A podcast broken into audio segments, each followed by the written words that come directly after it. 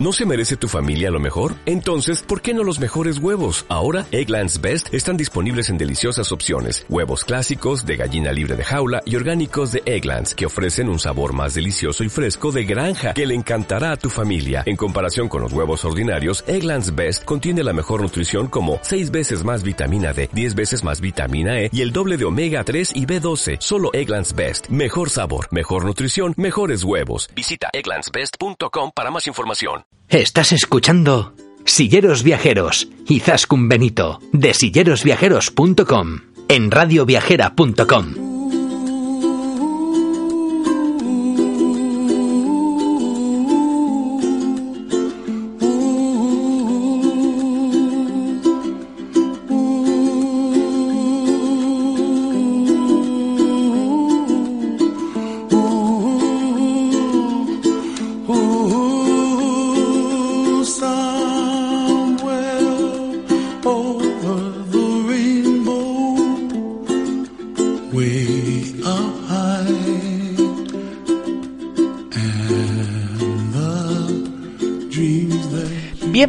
Y bienvenidas de nuevo a Silleros Viajeros, el programa de turismo inclusivo de Radio Viajera. En el programa de hoy nos iremos hasta Mequinenza a conocer sus museos inclusivos.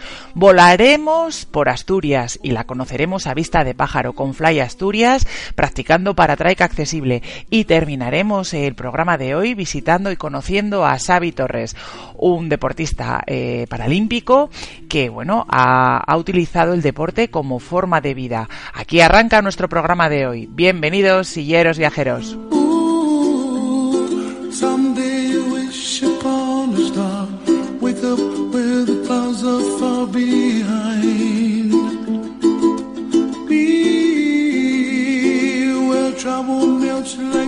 Y nos vamos a culturizarnos, nos vamos hasta Mequinenza para hablar de su complejo museístico. Y para hablar de ello tenemos con nosotros a Javier Rodes, que es el coordinador de los museos de Mequinenza. Hola Javier, bienvenido a Silleros Viajeros, el programa de turismo inclusivo de Radio Viajera. Hola, gracias. Oye, pues bueno, vamos a ponernos un poquito en situación. Para aquellos que todavía no conozcan la localidad de Mequinenza, vamos a ubicarnos. ¿Dónde, dónde estáis eh, geográficamente eh, situados? ¿Dónde está Mequinenza? Cuéntanos un poquito. Bueno, Mequinenza es un caso un poco curioso. Nos situamos al extremo oriental de, la, de, de Aragón. Es un sitio donde confluyen muchas cosas. Estamos en la provincia de Zaragoza, pero estamos ya casi en la frontera con la provincia de Huesca y con la provincia de Lérida, y muy cerquita también tenemos la provincia de Tarragona, con lo cual es un lugar muy curioso. Pero no porque únicamente se, se junten eh, muchas provincias, sino porque también se juntan muchos ríos. Mequinenza es un lugar, es una de las mayores confluencias fluviales que hay en toda Europa. En pocos sitios, en un espacio tan pequeñito, se juntan tantos ríos. Mequinenza tiene la confluencia de tres ríos, que son eh, el Ebro, el Segre y el Cinca. Tres ríos que son bastante importantes en, en cuanto a su caudal y aquí es junto, justo donde los tres se terminan juntando y continúan su camino hacia el Mediterráneo. Uh-huh. Mequinenza me quiere sonar a mí, pero igual estoy confundida, ¿eh? ¿Que es una zona de pesca o que hay alguna especie de, no sé, de pantano o algo así? ¿O, no, o, o me estoy equivocando? Exacto, no te equivocas, no. A finales de los años 50 se empezaron a construir dos, dos eh, embalses, dos pantanos, que son el embalse de Ribarroja y el embalse de Mequinenza. Entonces lo que le pasó a la antigua Mequinenza es que quedó atrapada entre los dos embalses. Y con ello, pues, eh, como consecuencia se inundó parcialmente lo que era la antigua población, que tuvo que derribarse y volverse a construir. La antigua población estaba a orillas del Ebro, y ahora la nueva población, que tiene escasamente unos eh, 60 años, uh -huh. está construida justo donde está el, las aguas del Segre y del Cinca, en este caso. Uh -huh. Eso es lo que la termina convirtiendo en un paraíso para la pesca. Aquí se pueden encontrar los siluros, que es un pez que se conoce también con el nombre de pez gato, y fueron unos peces que se introdujeron a finales de los años 70 y ahora pues han alcanzado unas dimensiones que hacen que los pescadores de todo el mundo terminen conociendo a Mequinenza por los peces que habitan en, en sus aguas. O sea que no estaba yo desencaminada, algo, algo había oído. muy bien, muy bien. O sea que, bueno, eh, aparentemente, Jolín pinta bien, ¿no? Porque con esa cantidad de ríos se supone que la, vegetación o, bueno, los, los, paseos, los entornos naturales tienen que ser agradables eh, allí. Y bueno, pues para aquellos a los que les guste la pesca también es un buen destino para, para poderlo tener en cuenta. Exacto, no, ya te digo, no solo para para los pescadores que vienen, sino que también es un lugar precioso para pasear tranquilamente por las orillas del río.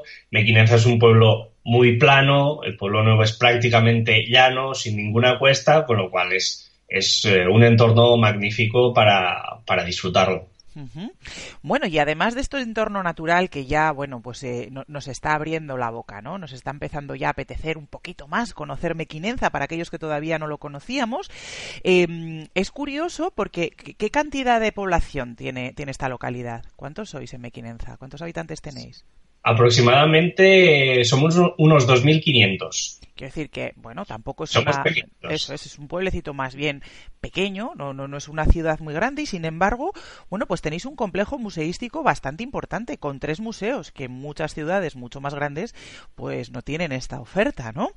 Tres museos, eh, bueno, complementarios pero diferentes al mismo tiempo. Cuéntanos un poco, Javier, ¿Qué, tres museos? Uno es el del pasado prehistórico, otro es el Museo de la Historia y otro el Museo de la Mina. Cuéntanos un poquito, ¿qué, qué, qué, nos ofrece cada uno de ellos?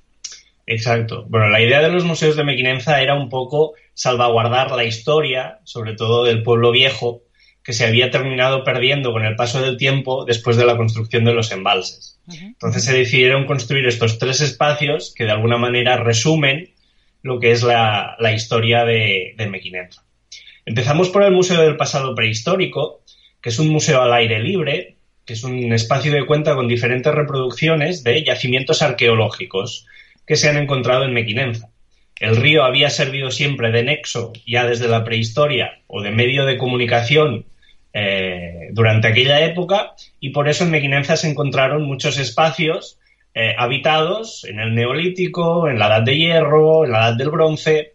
Y aquí lo que podemos contemplar un poco es cómo vivieron aquellos primeros pobladores, cómo se expresaban, cómo eran sus casas, sus cabañas y también cómo eran sus necrópolis, cómo era la manera como enterraban a las personas que fallecían, que es lo que, hemos, lo que los arqueólogos han encontrado tiempo después eh, en los yacimientos arqueológicos.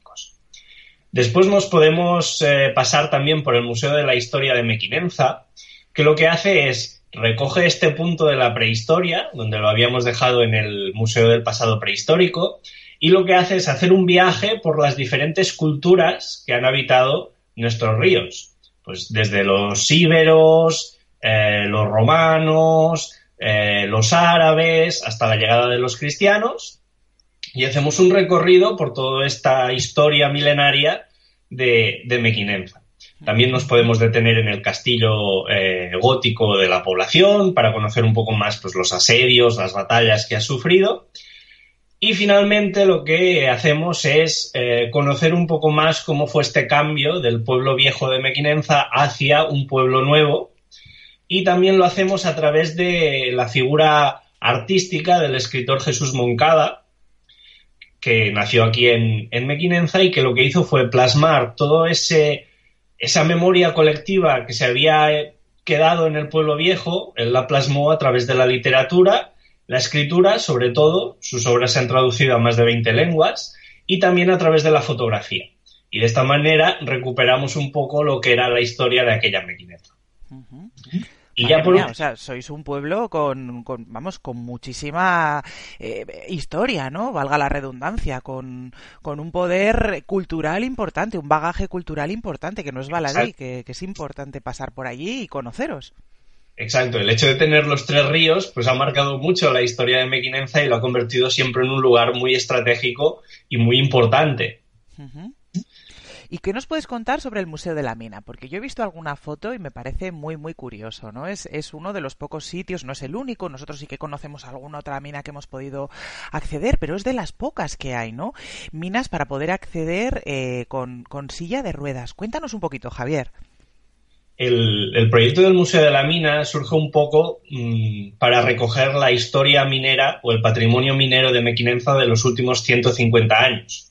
A partir de 1850 empiezan las primeras extracciones de carbón y en Mequinenza hay una peculiaridad muy grande.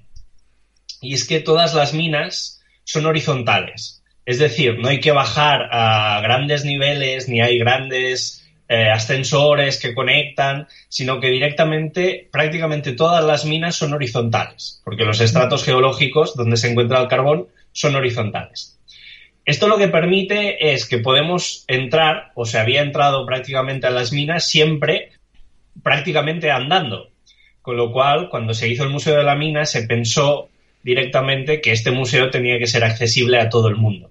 Y por ello, los más de mil metros de galerías interiores que tiene el Museo de la Mina, prácticamente reales, son accesibles para, todo el mundo. Qué maravilla. O sea, son prácticamente reales, que decir, o sea, está bien, porque nosotros sí que es cierto que hemos estado en alguna que, bueno, eh, alguna real, pero alguna otra es reproducción de lo que pudo haber sido una mina. Pero en este caso estamos moviéndonos en terreno real, en terreno natural. Aquí nos, nos ponemos el casco, nos adentramos eh, en el Museo de la Mina y en las paredes podemos ver ya directamente cómo sale el carbón real, tal como lo encontramos en una mina de verdad o en la naturaleza, no sale ya directamente en el interior de la mina. Podemos incluso tocarlo y podemos eh, verlo de primera mano. Oye, ¿cuánto tiempo nos puede llevar más o menos ver estos museos a la hora de organizarnos nuestra escapada? Como mínimo una mañana entera o una tarde entera vamos a necesitar, porque al final, eh, bueno, todo depende de lo curiosos que seamos, ¿no? Pero ya visitar tres museos con, con tanta enjundia como lo que nos estás comentando va a necesitar un tiempo importante, ¿no?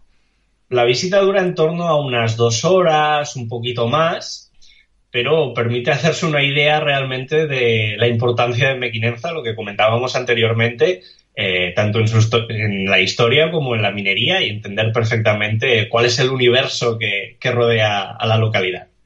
Oye, eh, Javier, ¿estas visitas son visitas autoguiadas o son visitas guiadas por, bueno, pues por personas que nos van contando un poquito toda la historia? La visita a la mina es, guiada. Hay personas que ofrecen eh, la visita eh, ofrecen las explicaciones durante el recorrido. Eh, en cambio, el Museo de la Historia o el Museo del Pasado Prehistórico se puede hacer de las dos maneras. Se puede hacer por libre o se puede hacer también de manera guiada. Existen las dos opciones. Muy bien. He visto en vuestra página web que también contáis, además de, bueno, de accesibilidad para personas con discapacidad física, es decir, que los museos son accesibles para usuarios de silla de ruedas o para poder ir con el andador. Contáis con baños adaptados también, que eso es importante, es, es importante tenerlo en cuenta. Pero he visto que también tenéis otro tipo de ayudas técnicas como guías del museo en braille. Perdón, ¿qué nos puedes contar al respecto? Bueno, pues poco a poco los museos eh, intentamos adaptarlos al máximo para que todo el mundo pueda disfrutar de las visitas y pueda conocernos. Eh, con lo cual, pues vamos haciendo pequeños proyectos, pequeñas implementaciones que intenten eh, ayudar a todo el mundo a, que puedan conocernos y a que puedan hacer las visitas. Entre ellos, pues un campamento, por ejemplo, de, discapacitados visuales. Estuvo haciendo un, un campus aquí en Mequinenza y surgió la posibilidad de hacer las guías en braille. Pues a partir de ahí implementamos el proyecto y tenemos las guías en braille para que cualquier persona con cualquier tipo de problema pues pueda acceder también a las explicaciones que hay en los paneles. He estado viendo también que, bueno, eh, muy cerquita del, museo hay un albergue y este albergue también es accesible, ¿no? De tal forma que, bueno, eh, bueno igual la gente va a pasar el día a Mequinenza, pero también cabe la posibilidad de, bueno, pues de pasar más días o, pernoctar, porque hay un albergue que también, bueno, pues ofrece unas condiciones buenas de accesibilidad. ¿Lo conoces, el albergue, Javier? El, el, albergue está situado en el, en, justo encima del Museo de Historia. Es el mismo edificio el albergue se llama Camí de Sirga. El, nombre del Camí de Sirga o Camino de Sirga era el que utilizaban las embarcaciones que transportaban el carbón por el río Ebro que salía de las minas de, Mequinenza. Con lo cual volvemos un poco a cerrar esa historia que, venimos hablando todo el rato. Y como dices, el albergue también pues, está adaptado para, todo el mundo. Se han realizado campus con eh, gente con problemas de movilidad, gente con eh, discapacidades visuales. Intentamos que todo el mundo pueda, pueda disfrutar de, las instalaciones, lo que veníamos comentando. Es importante tener esa empatía, ¿no? Contar con las instalaciones, pero efectivamente contar también con la empatía de quienes estáis ahí al frente. Oye, cuéntanos, ¿qué horarios tienen los museos? ¿Cuándo los podemos visitar? Eh, ¿Suelen estar siempre abiertos, fines de semana? Eh, cuéntanos un poquito. En principio los museos están abiertos los fines de semana, pero si eh, hay algún grupo de personas interesado, pues puede concertar previamente la visita, nos puede llamar o nos puede escribir un correo o puede eh, buscarnos en, nuestra página web y a partir de ahí pues nos ponemos en contacto y podemos hacer la visita, no hay ningún problema. ¿Y qué precio tiene poder visitar vuestros museos? La entrada para todos los museos son 6 euros. Muy barato, está muy bien. Para tres museos está fenomenal. ¿Es, el precio estándar? ¿Las personas con discapacidad tienen algún precio especial? o No, es el precio estándar para, para todo. el mundo. Muy bien, sí. porque, oye, en realidad, si el sitio es accesible, pues mm, bueno, perfecto. Queremos igualdad, tiene que ser también en la parte económica, efectivamente. Y bueno, pues ya solamente nos queda, eh, Javier, decirles, informarles a nuestros escuchantes dónde se pueden poner en contacto con vosotros, cómo pueden ampliar un poquito más esa información. Eh, igual hacer referencia a vuestra página web o a vuestro número de teléfono, vuestro correo electrónico para directamente, bueno, según nos están escuchando, lo tecleen, lo busquen y encuentren un poquito más de información sobre, sobre los museos de Mequinenza. Exacto, nuestra web es www.museosdemequinenza.com Allí es donde encontrarán toda la información respecto a los tres museos, al albergue y demás, y un poco también sobre Mequinenza. O pueden escribirnos a info o si quieren ponerse en contacto con nosotros a través del teléfono 974 46 47 05. Pues perfecto, dicho queda. Javier, muchísimas gracias por estar esta tarde con nosotros, por compartir toda esta información y por, por enseñarnos un poquito más sobre Mequinenza. Em, yo personalmente ya me he quedado con muchas ganas de pasar por allí y conocerlo, así que bueno, tendremos que programar en breve una escapada, eh, un fin de semana, acercarnos a, conocer esta fantástica localidad.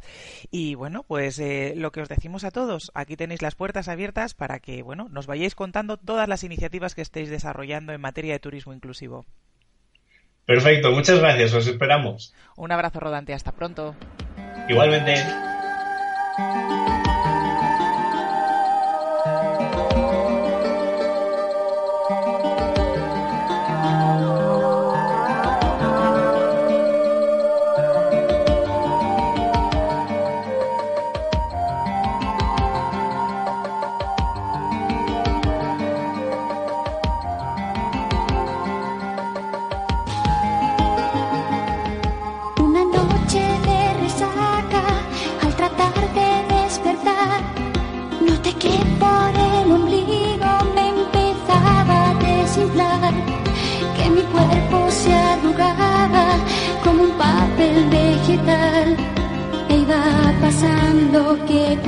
Al estado gaseoso y tras la metamorfosis me sentí mucho mejor.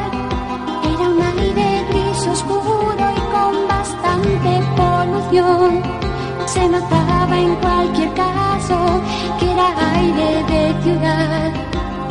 Que si bien no es el más sano, lo prefiere ser humano.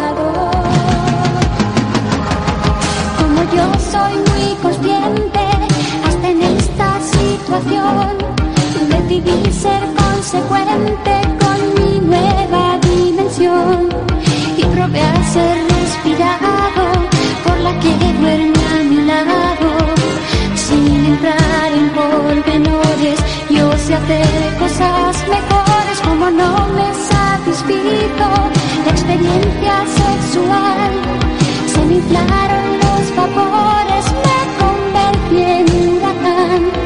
Di unas tres o cuatro vueltas y a la quinta me cansé. Este cuarto es muy pequeño para las cosas que suelo.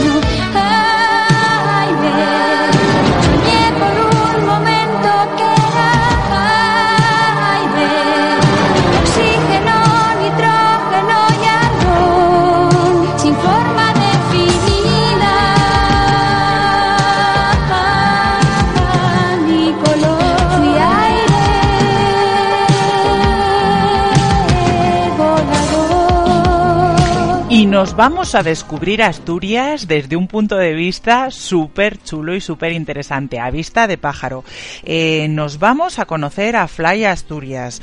Eh, Jesús Prada es la persona responsable de esta empresa que organiza, bueno, pues viajes en paratrike o en paramotor, también accesibles para personas con discapacidad. Hablaremos de ello eh, en los siguientes minutos. Hola Jesús, buenas tardes y bienvenido a Silleros Viajeros, el programa de turismo inclusivo de Radio Viajera. Hola, buenas tardes. Bueno, pues cuéntanos, cuéntanos para, para nuestros oyentes, para quienes todavía nos conozcan, ¿qué es Fly Asturias?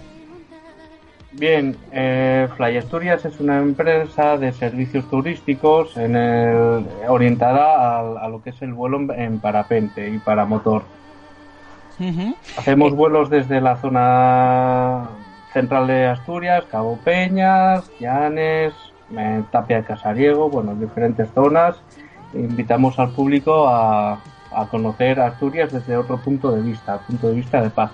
Es una chulada. Nosotros tuvimos la oportunidad de probarlo no hace demasiado tiempo y la verdad es que es una auténtica maravilla. En concreto, para las personas con movilidad reducida, eh, la opción que, que existe es la del paratrike, ¿verdad? Eh, cuéntanos un poquito qué es el paratrike. Bien, el paratrike es un, un pequeño triciclo dotado de un motor con una hélice que lo enganchamos a un parapente convencional, por decirlo así.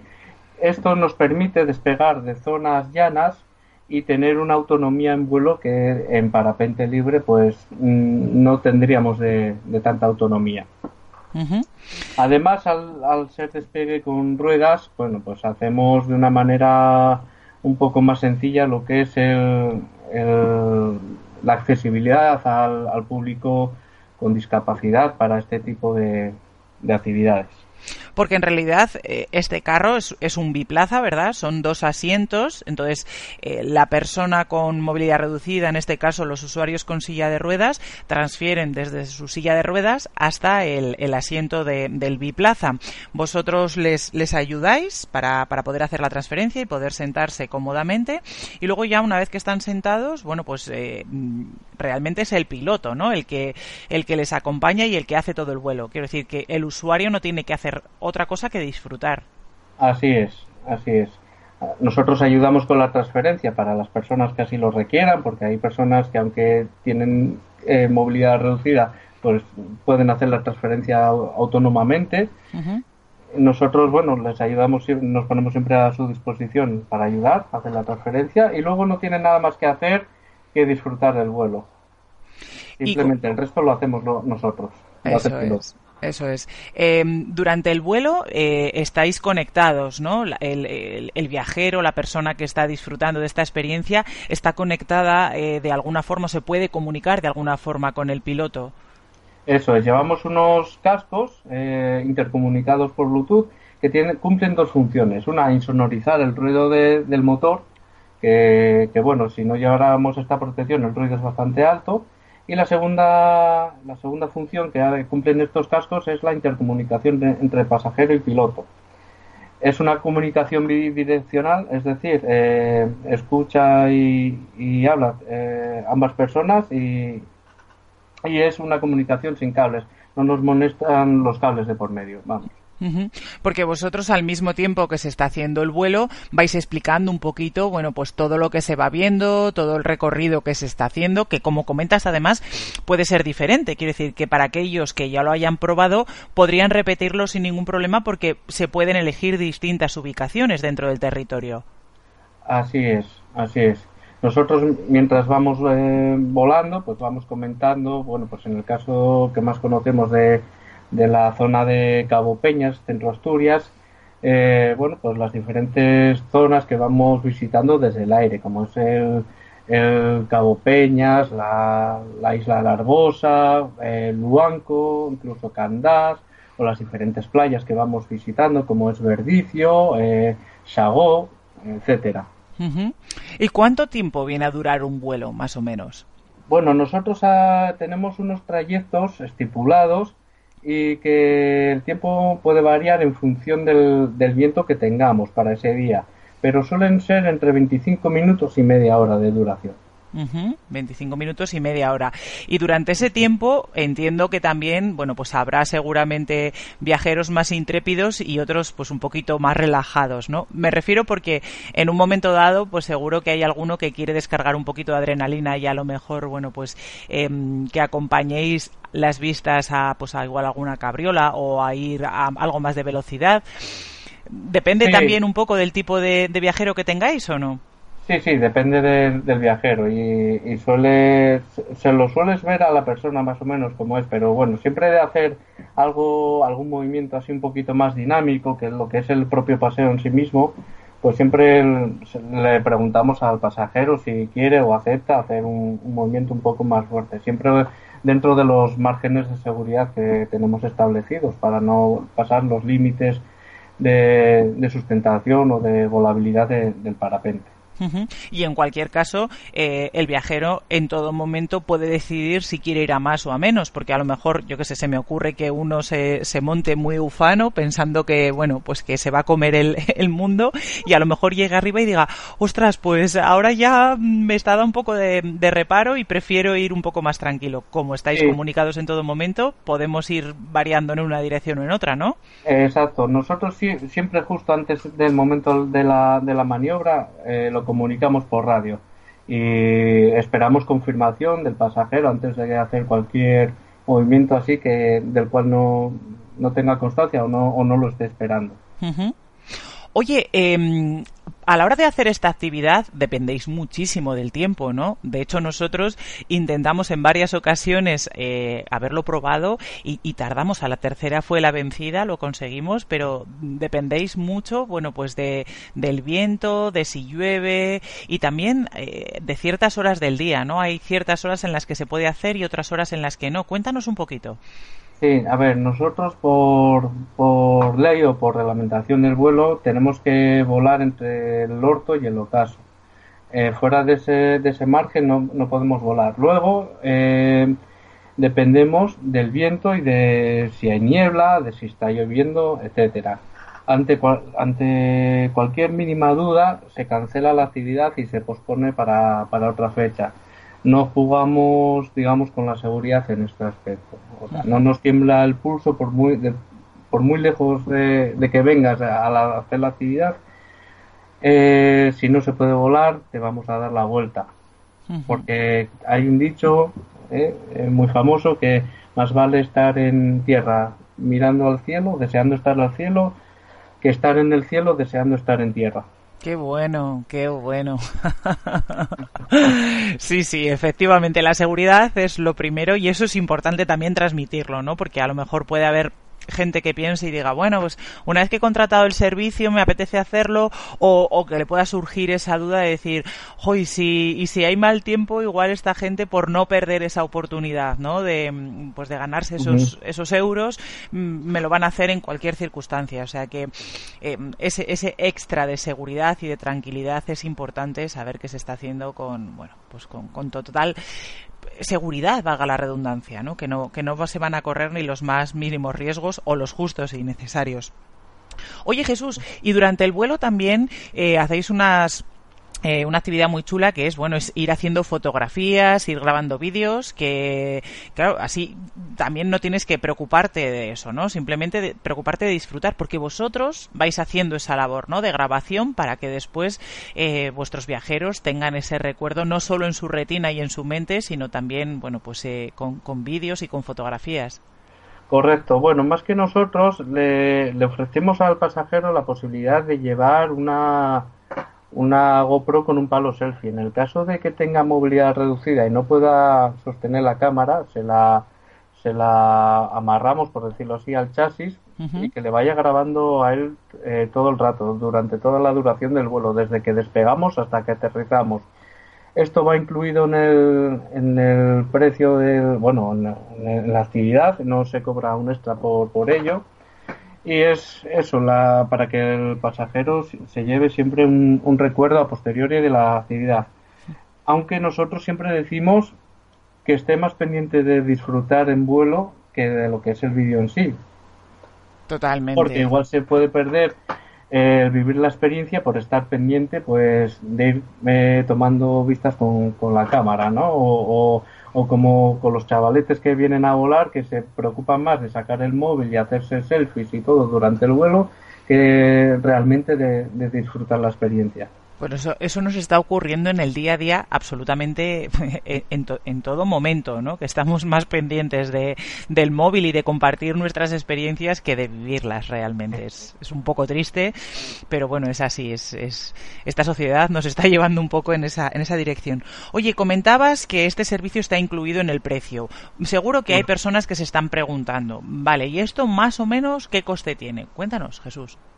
Bueno, el vuelo básico que tenemos, que es de, en cualquier ruta prefijada, eh, lleva incluido todo el tema, bueno, de vídeos, eh, eh, los seguros que tenemos que, que, pagar nosotros de responsabilidad civil y de accidentes, etcétera, y, los impuestos, bueno, el IVA y todo, son 95 euros. 95 euros, media hora, que es una experiencia súper, súper bonita.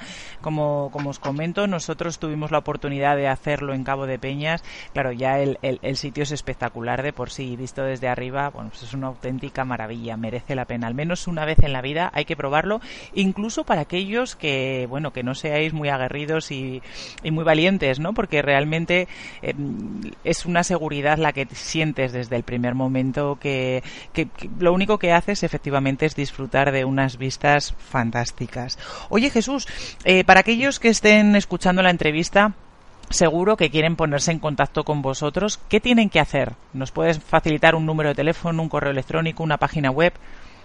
Sí, a través de la página web mismamente, www.flyasturias.com Ahí tienen la opción de realizar la reserva e indicarnos eh, particularmente, bueno, pues en este caso eh, su situación, ¿no? Y nosotros nos pondremos en contacto con, con, con la persona que, que, nos está intentando realizar la reserva. Uh -huh. Hay que Ahí tener figura también el teléfono y, sí. y, bueno, y el correo también. Uh -huh. www.flyasturias.com Recordamos, fly va en inglés, volar en inglés, F-L-Y. www.flyasturias.com Y bueno, ahí podréis encontrar efectivamente número de teléfono, correo electrónico. Y, y sí que te quería preguntar, eh, ¿hay que hay que preparar algo especial para las personas con movilidad reducida o, o bueno es el mismo equipo que utilizáis para todo tipo de, de, viajeros lo digo por si tenemos que solicitarlo con mucha antelación hay que preparar pues no sé un biplaza diferente no, no, no, el equipo es eh, el mismo. Uh -huh. Lo único que sí que viene bien que nos indiquen el tipo de, de movilidad reducida o de discapacidad de la que dispone, pues para, para saber o para, para prever un poco con el tipo de sujeción que le vamos a tener que poner adicional. Por uh -huh. ejemplo, en la gente con, con, con, paraplegia, bueno, pues nosotros llevamos unas cintas de velcro para, para amarrar las piernas. Uh -huh. Gente con hemiplegias, bueno, pues para sujetar un poquito el brazo que, que, que no, que tiene disfuncionalidad. Uh -huh. En, perdón, en, hemos llevado hasta gente con, con, tetraplegia a nivel de, de, la dorsal de la C7. Uh -huh. Bueno, pues esta persona en concreto pues no podía eh, doblar eh, mucho las piernas con la cadera porque se le había bueno producido unos callos y, y unas calcificaciones, perdón, y no tenía el juego. Entonces tuvimos que adaptar un poquitín el, el soporte de los pies porque no podía llegar al, al, original, es decir, se le salían un poquito por adelante. Pues bueno, lo estuvimos adaptando con unas con unas con unos velcros y unos y unas mallas y él voló con total normalidad. O sea que si es conveniente, aunque el equipo es el mismo, eh, sí. si es conveniente efectivamente, bueno, pues saber saber qué, qué, qué, qué, discapacidad o qué movilidad tiene cada uno de ellos por si acaso hubiera que tener en cuenta algo y bueno, pues ya ir directos al grano. Nosotros lo preparamos eh, con todo el amor del mundo, además. Incluso gente que vino días previos a hacer, an, antes de hacer la actividad, pues, pues para saber si podíamos hacer la transferencia, eh, probamos a hacer la transferencia, etcétera. Eso no, no, hay ningún problema. Lo, lo importante es que al final pueda realizar la actividad y que disfrute. Eso es, eso es. Y que disfrute de esa fantástica tierra, perdón, a vista de pájaro. Fly Asturias, flyasturias.com. Jesús, muchísimas gracias por estar con nosotros esta tarde, por compartir esta actividad que estáis desarrollando y enhorabuena. Esperamos volver a probarla en breve porque la verdad es que nosotros disfrutamos muchísimo. Hasta muy pronto. Un abrazo rodante. Gracias a vosotros, Izaskun. Un abrazo.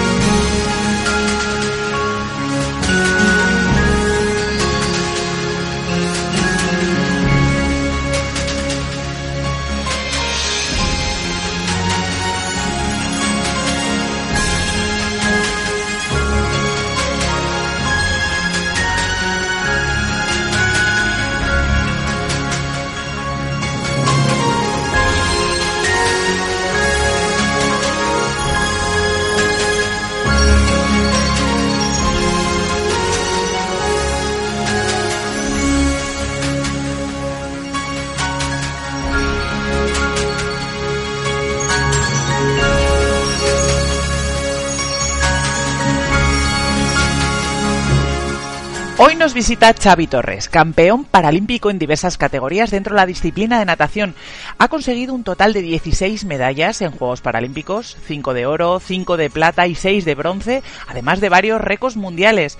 Hace unos días tuvimos la oportunidad de escucharle en una charla en, en Mallorca y no lo dudamos ni por un minuto. Xavi tenía que pasar por silleros viajeros para compartir su experiencia de vida con todos nosotros. Así que bienvenido Xavi a Silleros Viajeros, el programa de turismo inclusivo de Radio Hola, ¿qué tal? Bueno, Xavi, pues mira, estamos deseando estar contigo porque la verdad es que el otro día nos dejaste con la boca abierta en la charla que, que, estuvimos escuchándote y nos apetecía muchísimo compartir tu experiencia con todos nuestros escuchantes aquí en el programa. Si te parece, antes de empezar a hablar de, bueno, pues de, tu vida deportiva y, y bueno, y, y, de tu vida en general, eh, sí que nos gustaría, bueno, pues eh, ponernos un poquito en situación y comentar qué discapacidad tienes. Pues mira, yo nací hace algunos años ya aquí en Palma y nací bueno con una discapacidad congénita conocida como tetrafocomelia.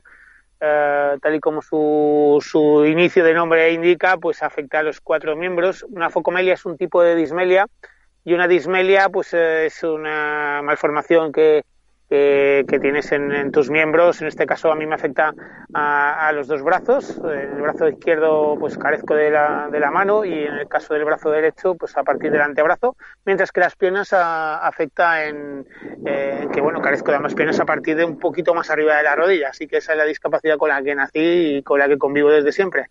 Pero eso no ha sido un, ni, ni, un límite ni, ni un freno para poder conseguir tus objetivos y para poder ser un crack y brillar con luz propia en el mundo de deporte. Porque cuéntanos, ¿cómo llegaste al mundo del deporte? Bueno, empecé de una manera bastante accidental, diría yo, porque la idea de la práctica deportiva para mí, pues no era una práctica a nivel competitivo, ¿no? Y digamos que empecé con un, eh, por un tema más terapéutico, más de salud, más para sentirme bien. Y eso que empezó como algo casi, casi accidental se, se convirtió en, en toda una forma de vida, en toda una forma de, de buscar pues diferentes retos. Eh, el agua al final no deja de ser un medio, un medio diferente al que todos conocemos. Um, ahí pues, eh, pues se me ofrecía una serie de posibilidades que, que quizás en tierra firme no tenía y bueno, conseguí pues de alguna forma adaptarme muy bien a ese medio y disfrutar muchísimo de, de, de intentar y de intentar y a veces incluso lograr pues hacer cosas o propuestas que, que yo pensé que nunca haría, ¿no? Bueno, yo como siempre digo, la vida no va por partes y cuando tú estás bien, bien haciendo algo, pues la verdad que, que también estás bien en general, ¿no? Y en mi caso, la natación se, se convirtió no solamente eh, en un deporte en sí, sino en una forma de vida y una forma de ver las cosas. De hecho, siempre me gusta explicar que, que muchas de las cosas que, que he aprendido en el deporte pues tienen una aplicación en, en el día a día y, en, y también en la vida cotidiana. Así que, bueno, la verdad que no, no esperaba nunca o no pensaba nunca que, que, pues el, el deporte pues también tuviese ese, ese impacto tan grande en lo que sería mi futuro, ¿no? Empezó siendo un juego, siendo una rehabilitación y se convirtió en una forma de, de ver las cosas. Porque, claro, eh, el deporte, como tú bien dices, te ha traído también muchas experiencias de vida, conocer un montón de lugares, conocer a muchísima gente y seguro que tienes la mochila cargada de experiencias súper bonitas. Bueno, eso es una de las cosas que, fíjate, una de las cosas que más me gusta hacer eh, cuando llego a los aeropuertos es cuando, cuando te pones delante de esas pantallas en las que están todos los destinos, en las que están todos, todos los, sí, todos los destinos eh, a los que puedes viajar, pues siempre hago el repaso de quién, quién conozco en cada sitio, de, de dónde podría visitar, de dónde podría ir, y, eso es bonito, ¿no? Al final, es cierto, tengo que confesar que cuando viajas por temas deportivos no tienes tanto tiempo como quisieras para conocer las ciudades, ahora sí lo hago un poquito más, ahora tengo algo más de tiempo, pero sí que es cierto que, que todas aquellas cosas que, que son importantes para, para personas con movilidad reducida, para nosotros, para poder viajar, pues siempre las tienes muy presentes, ¿no? Y bueno, aprendes de otras culturas, ves cómo se vive en, en otros lados y al final es todo muy enriquecedor, ¿no? Ahora que ya no compito, que sigo viajando como entrenador o por ocio o por otros motivos, sí que tengo algo más de tiempo para, para apreciar muchas cosas que antes me quedaba un poquito con las ganas, pero aún así siempre algo te llevas. Bueno, y cuéntanos, ¿en cuántos Juegos Paralímpicos has participado? Pues fíjate, yo he estado en, en seis juegos como deportista. Estuve en los Juegos de Barcelona, de Atlanta, de Sydney, de Atenas, de Pekín y de, mm, y de Londres, esos ya todavía como deportista. Y ah, en los Juegos de Río, los últimos que fueron hace tres años, pues tuve la oportunidad de ir como entrenador y, y también fue una experiencia muy bonita, ¿no? Además, si te fijas, son casi todos los destinos, destinos muy, muy diferentes entre ellos y, con culturas muy diferentes y con, con, bueno, además en épocas distintas también, que al final eh, estamos hablando de pues 26, 24 años de diferencia eh, en lugares distintos y eso yo creo que, que es una de las cosas que más eh, enriquece, ¿no? El poder visitar, el poder conocer y, y apreciar algunos tipos de, de o algunos lugares que, bueno, en muchos de los casos son muy distintos a, a lo que estamos nosotros acostumbrados a, a tener en el día a día, ¿no? Así que, bueno, ha sido un recorrido, es un recorrido porque no descarto poder seguir aumentando aumentando esos esos juegos como, como técnico, pero bueno, lo, de momento sí que es verdad que también tengo tengo mucho interés en, en seguir, pues un poco, creo que todos debemos tener ese interés en, en, en tratar de, de conocer sitios diferentes. Es muy bonito pues tener un entorno cercano al que puedas disfrutar, pero creo que es necesario para tener una buena una apertura de miras y, ser capaz de, de, entender el mundo de una forma más global, pues poder visitar otros sitios. Totalmente de acuerdo contigo. Y a día de hoy, eh, bueno, sigues vinculado al deporte, pero como ya nos vas comentando, desde, desde el otro lado, ¿no? Desde la barrera, como entrenador. Y entrenas eh, a chavales con y sin discapacidad, ¿no? Cuéntanos. Sí, es algo que, bueno, yo creo que si hay algo que he visto que ha cambiado en los últimos años en, España concretamente ha sido pues las oportunidades que de alguna manera pues las personas con discapacidad hemos tenido y estamos teniendo, ¿no? Y, yo soy de los que intento aprovechar al máximo estas oportunidades. El entrenar a nadadores sin, sin adjetivos es algo que era un reto para mí y, creo que debe ser un reto para, para cualquier otra persona. Y, y, lo que más me satisface de eso es que al final uh, mis nadadores, pues tanto los que tienen como los que no tienen discapacidad, ven en, en mí alguien que les puede ayudar a, en este caso, a nadar lo más rápido posible. Y ellos tampoco tienen muy, mucho prejuicio en si yo soy o dejo de ser de una u otra forma, ¿no? Uh -huh. Creo que, que al final es, eh, ellos, la gente joven tiene una gran capacidad y esa capacidad es precisamente ser capaces de uh, ver a las personas por sus capacidades y, y, no por sus discapacidades. Y ahí en ese caso es algo que, que para mí ha sido, ha sido un reto, pero un reto muy satisfactorio y, además cuando estaba a punto de dejar de competir y de dejar sí, de, la alta competición, una cosa que siempre me rondaba un poco por la cabeza era, era qué es lo que, la pregunta esta de qué voy a encontrar que me llene tanto como lo que he hecho hasta ahora, ¿no? Y bueno, si hay algo que se parece mucho a, luchar por algo que, te hace mucha ilusión a ti, es, acompañar a alguien en ese mismo camino, ¿no? Y eso es lo que estoy haciendo ahora. Eh, espero poder seguir haciéndolo mucho tiempo porque, porque me llena mucho, porque aprendo mucho todos los días y, y porque además lo, haces con gente joven llena de ilusión y llena de ganas por conseguir aquellas cosas que se proponen. Qué bonito, Xavi, qué bonitas palabras y, y, qué bonita lección de vida, ¿no? No amilanarnos y decir, oye, mira, estoy aquí, tiro para adelante. Me gusta mucho traer a, al programa personas como tú porque soy consciente de que muchos de nuestros seguidores, pues eh, sobre todo, bueno, pues gente que está recientemente lesionada o que acaba de, de tener una discapacidad sobrevenida, pues eh, como que se nos cae el mundo encima pensando en ya ahora qué va a ser de mí. Entonces es muy importante poder compartir experiencias como la tuya de, de, superación y de integración e inclusión. Y la verdad es que me, encanta, me encanta tenerte en el programa. Además de entrenador, eh, eres conferenciante, eres comentarista deportivo, acabas de, de sacar un libro también, Sin miedo a caerme. Bueno, ¿qué te falta por hacer? Hombre, a mí me gusta pensar que me, nos quedan muchas cosas por hacer y, y, un poco ligado a lo que comentabas ahora hace un momento sobre, sobre a veces cuando se te, se te cae el mundo encima ante, ante alguna situación complicada o que, cambia tu vida de repente de un día para otro. Yo creo que hay algo que debemos hacer todos, en general, no solamente cuando te sucede algo concreto como lo que hemos comentado. Yo creo que, es importante que todos seamos, uh, tengamos, la mente abierta a tener nuevas experiencias, nuevas experiencias y nuevas, uh, nuevos aprendizajes, porque eso nos enriquece y nos, y nos permite conocer mucho de nosotros mismos. El, el, al final, eh, tener experiencias es un paso necesario para, para creerte a ti mismo y el quererte a ti mismo es fundamental para que te quieran los demás, ¿no?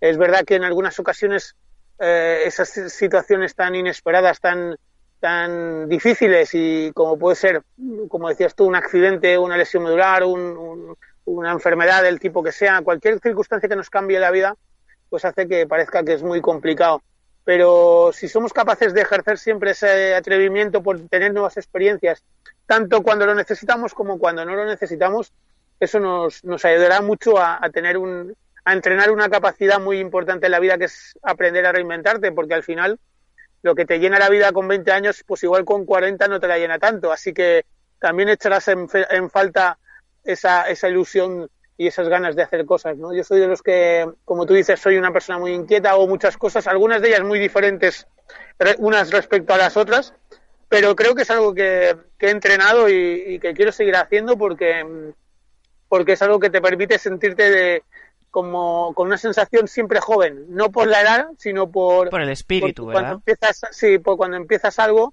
pues ese, esa inquietud de que estás comenzando con algo, yo creo que es, lo más parecido a mantener un espíritu joven. Eso es, y con, siempre con ganas de comer del mundo. Oye, mm. eh, bueno, vamos a hablar un poco de tu libro también, Sin miedo a caerme. ¿Qué, ¿Qué va a encontrar el lector en tu libro?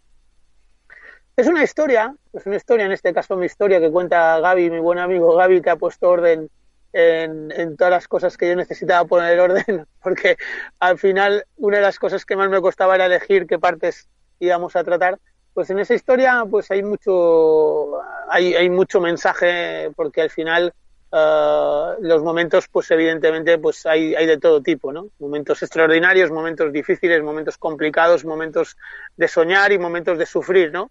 Eh, entonces se va a encontrar un poquito de todo, pero sí que hay algo que a mí me gusta mucho y es que aunque yo todas esas historias que aparecen en el libro las he vivido en primera persona, hay algo que, que, que no había hecho y era el, el, ver cómo la vivía la gente que estaba a mi lado, tanto a nivel personal como a nivel profesional y es algo que me, que me gusta y que creo que, que además es, eh, completa muy bien eh, esa historia, ¿no? Al final todos en la vida tenemos un entorno que nos acompaña y que nos, nos apoya y que, y que no y que siempre necesitamos, ¿no? Porque las cosas que hacemos las hacemos evidentemente por las ganitas que le echamos, pero también por, por el entorno que tenemos a nuestro lado. Y, y en mi caso yo creo que esta historia que cuenta el libro viene muy completa porque, porque aparece con, con todos esos componentes, los componentes de, de, de, de, mis vivencias en primera persona, pero también lo, el componente de, de, la historia contada por la gente que me, que me rodea, ¿no? Y, uh -huh. y, van a encontrar eso, ¿no? Una historia de un niño, un niño chiquitín que salió aquí a, que nació aquí en Palma, que, que bueno, que en principio pues tenía muchas dificultades y, y bueno, en un momento en el que la discapacidad en nuestra sociedad pues todavía todavía estaba en, en, una situación un poquito un poquito de lado respecto a lo que hay hoy en día. Y, y ese y ese niño pues al final pues con su ilusión y con, la, con el apoyo de mucha gente pues pues llegó a alcanzar muchas cosas que a lo mejor pues en principio parecían grandes e imposibles no esa es la historia que se cuenta. Es una historia que no quiero que sea especial por porque yo haya sido un gran deportista o no sino porque creo que todo el mundo en la vida pues puede tener cada uno en su situación y en su y en su momento y con sus circunstancias momentos en los que te puedas sentir que eres pequeñito, que eres débil y que tienes las cosas muy difíciles, pero siempre al final el mensaje es que es que llegues o no llegues, lo importante es avanzar y eso ese, ese el hecho de avanzar nos ayudará a crecer y a, y a ser capaces de, de, bueno de, de seguir con una vida pues que aunque al principio nos den poco poco color, pues seamos capaces de, pintarla y de colorearla un poco a nuestro modo, ¿no? Eso es, intentar siempre ver el lado positivo de la vida y bueno, pues eh, nos podemos caer, sin miedo a caerme, pero siempre con esas ganas de tirar adelante y de seguir avanzando. ¿Cómo podemos encontrar este libro? ¿Dónde lo podemos comprar? Pues mira, en, bueno, aquí en Palma hay varios puntos de venta y tal, pero sobre todo en, eh, sobre todo la gente de fuera de Mallorca, pues puede entrar en, eh, la editorial que es Rapid Book con T, Rapid Book. Y eh, además en mis redes sociales, pues en todas las bios y todo está siempre ahí eh, el link del libro y se lo mandan a su casa directamente y, además me han dicho que muy rápido porque yo no sabía muy bien cuánto iba a tardar, pero la editorial la verdad que esto es muy ágil, muy ágil y, enseguida lo mandan Así que los que no sean de, mi tierra, pues lo pueden comprar online y se lo mandan a su casa en Rapid Book. Si no se acuerdan, pues eso, en, mis redes pueden encontrar el, link. Y luego la gente de aquí, la, la, isla que nos esté escuchando, pues, pues ya saben, en las típicas librerías de aquí, el corte inglés, lo, bueno, las librerías conocidas aquí en, uh -huh. en la isla, pues aquí lo encontrarán. Xavi, una página web o algún lugar donde poder, eh, bueno, pues buscar algo más información sobre, sobre tu vida. Seguro uh -huh. que muchos de nuestros escuchantes están ya, bueno, mm, con, con, ganas de conocerte un poquito más. Pues mira, yo soy bastante friki de, la, de las redes y, bueno, tengo de todo, así que me pueden encontrar en chavitorres.es, es mi página web, y allí encontrarán todos los links tanto a mi página de Facebook, que es Xavi Torres, a mi cuenta de Twitter, que es Xavi-Torres, y a mi cuenta de Instagram, que es Xavi Torres barra baja SW de Swimming, así que ahí me encontrarán y bueno, será un placer siempre compartir con toda la gente pues, pues todas esas vivencias que, que compartimos, como decía, no solamente en el deporte, sino en el día a día. Uh -huh. Xavi Torres, X-A-V-I, Xavi Torres, un, un, chico de hoy en día, ¿eh? Te veo que estás absolutamente en todos los, en todas las redes. Tú, tú lo sabes bien. Xavi, muchísimas gracias por estar esta tarde con nosotros, por compartir tu experiencia de vida. Enhorabuena por todo lo que has conseguido y todo lo que te queda por conseguir. Y nada, pues eh, lo dicho, muchísimas gracias por estar con nosotros y hasta muy pronto. Un abrazo rodante. Hasta pronto.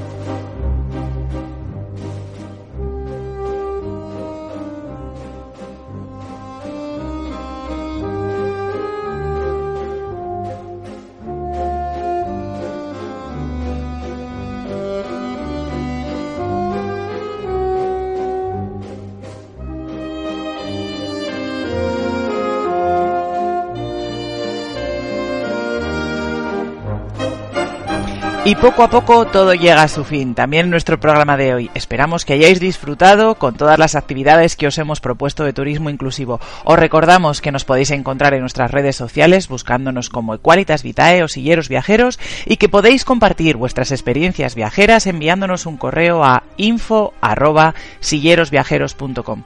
Un abrazo rodante y hasta la semana próxima.